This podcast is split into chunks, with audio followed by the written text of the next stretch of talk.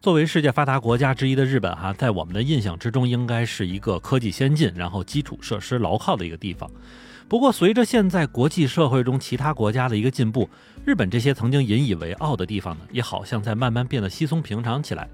那么，如果在现在想要说日本哪个基础设施方面做得更好的话，可能遍地很干净的那种公共卫生间就成了这个少数能够拿出来说的事儿了。不过大家也别误会哈，我今天并没有想从洗手间这件事情上延伸说下去，而是日本媒体昨天的一则新闻呢，是让我觉得特别有意思。那就是因为 4G 网络的不断完善，甚至部分网络已经开始转向 5G 通信了哈，所以之前的这个 3G 通信网络就要逐渐停止使用了。而各个运营商呢，也是为了顺应时代的进步，有的就干脆要在明年就彻底停用 3G 通信网络，并且为了完成这件事儿，他们甚至还拉着一些手机设备制造商去生产一些可以用于 4G 通信的翻盖非智能手机。而大家其实并没有听错，我刚才说的，其实日本确实是普及了 4G，而不是 5G，而且呢，确实还是有很大一部分用户在坚持使用 3G 网络，甚至是很古董的那种翻盖非智能手机。而这件事情在我国应该是好几年前的新闻了。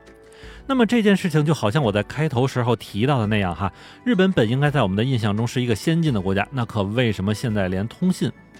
那可是为什么现在连通信网络以及智能手机的普及都成了问题呢？欢迎你收听，下站是东京，八尾还在站台等着你哦。好的，感谢大家回来，我还是在站台等你的八尾。那么，如果谈到世界发达国家中啊，哪个国家对手机的依赖度比较高？那其实日本肯定是排名靠前了。而如果再问到哪个国家非智能手机的使用率比较高，那么日本又会排得非常靠前，甚至恐怕都能进入前三名。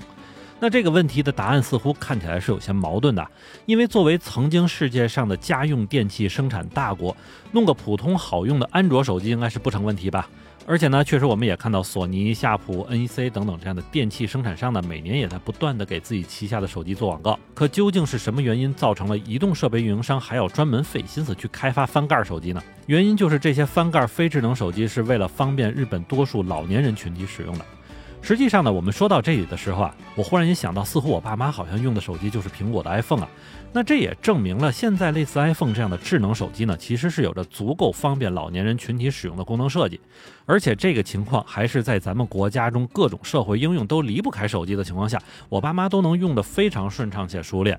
那么看来哈，这个锅就不能丢给那些智能手机的生产商了，因为人家在设计之初的时候，无论是屏幕显示的字体大小，还是应用的这个指引，都已经磨合得十分到位，存在绝对使用盲区的可能其实不大了。那如果不是手机的问题，就要考虑一下天天喊着要开发 4G 翻盖非智能手机的移动运营商们有没有问题了。其实我刚刚来到日本的时候啊，因为各方面都不太熟，所以在日本的第一次被坑，应该就是买手机套餐这件事儿了。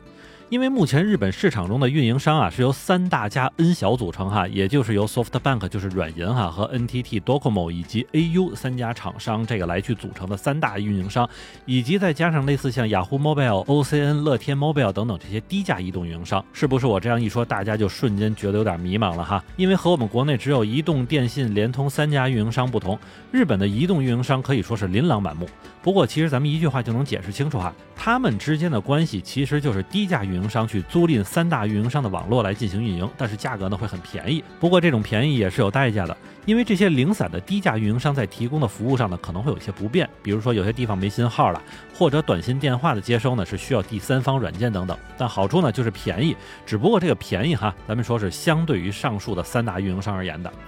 所以我当时被坑的结果呢，就是每月的手机费是接近五百多块钱哈，并且在这个价格的基础上，我的流量包还是非常有限。不过呢，其实哪怕到现在，我就算更换了这个低价运营商的产品，还是经常会出现到月底流量没了之后，这个移动网络的速度就瞬间变成龟速的情况。而我上面说的这些问题，恰恰就是让日本绝大多数的老年人，甚至一部分中年人，甚至还有一部分学生群体在使用非智能手机的原因了。那就是手机费真的是挺贵的，而且如果再换到高龄人人群的身上，可能还要再增加一个不会用的问题。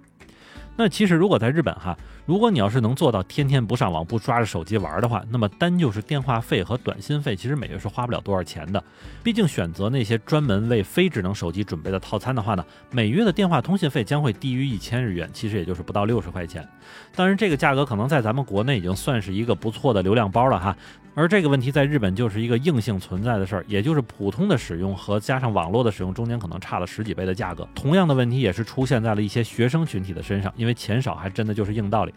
不过另外一方面呢，日本社会老龄化也是严重导致了曾经使用非智能手机的用户的习惯一直延续下来。因为日本早在之前的泡沫时代，其实大家拥有手机的数量还是挺早，并且挺多的。而可能让我们很难以理解的去使用这种非智能手机发电子邮件的习惯，在日本不少高龄群体中还在延续，其实就是这件事情的一个体现。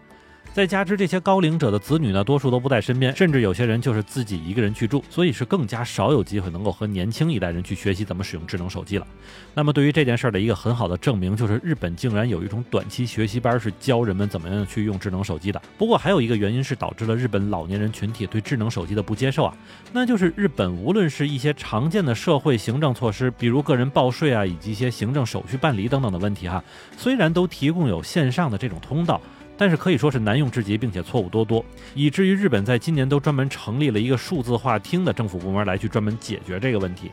而更常见的手机支付就更别提了哈，因为严格说，日本是从二零一九年左右才开始真正去尝试普及手机支付的。但由于对于商家端的手续费并不低，所以到目前为止呢，除了大型连锁店之外的一些小型店铺呢，几乎就是不愿意支持这件事儿。那么在这种环境下，既不好用，也没有必要去用的这种现代化线上解决方案呢，就被老人们漠视了。再加上如果去人工的窗口，服务人员的态度也不错，然后解释的还明白，那凭什么让我花很多钱去弄个智能手机呢？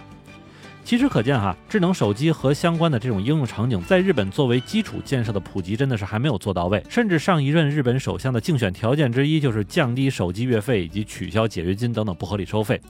但就算到了今天，这件事儿都还没有完全摆平。所以在这种大背景下，日本在 4G 通信时代仍旧去继续非智能手机的延续性开发，这件事儿就显得正常多了。毕竟有些基础建设上的空缺呢，还是需要这种奇特的方式来进行弥补吧。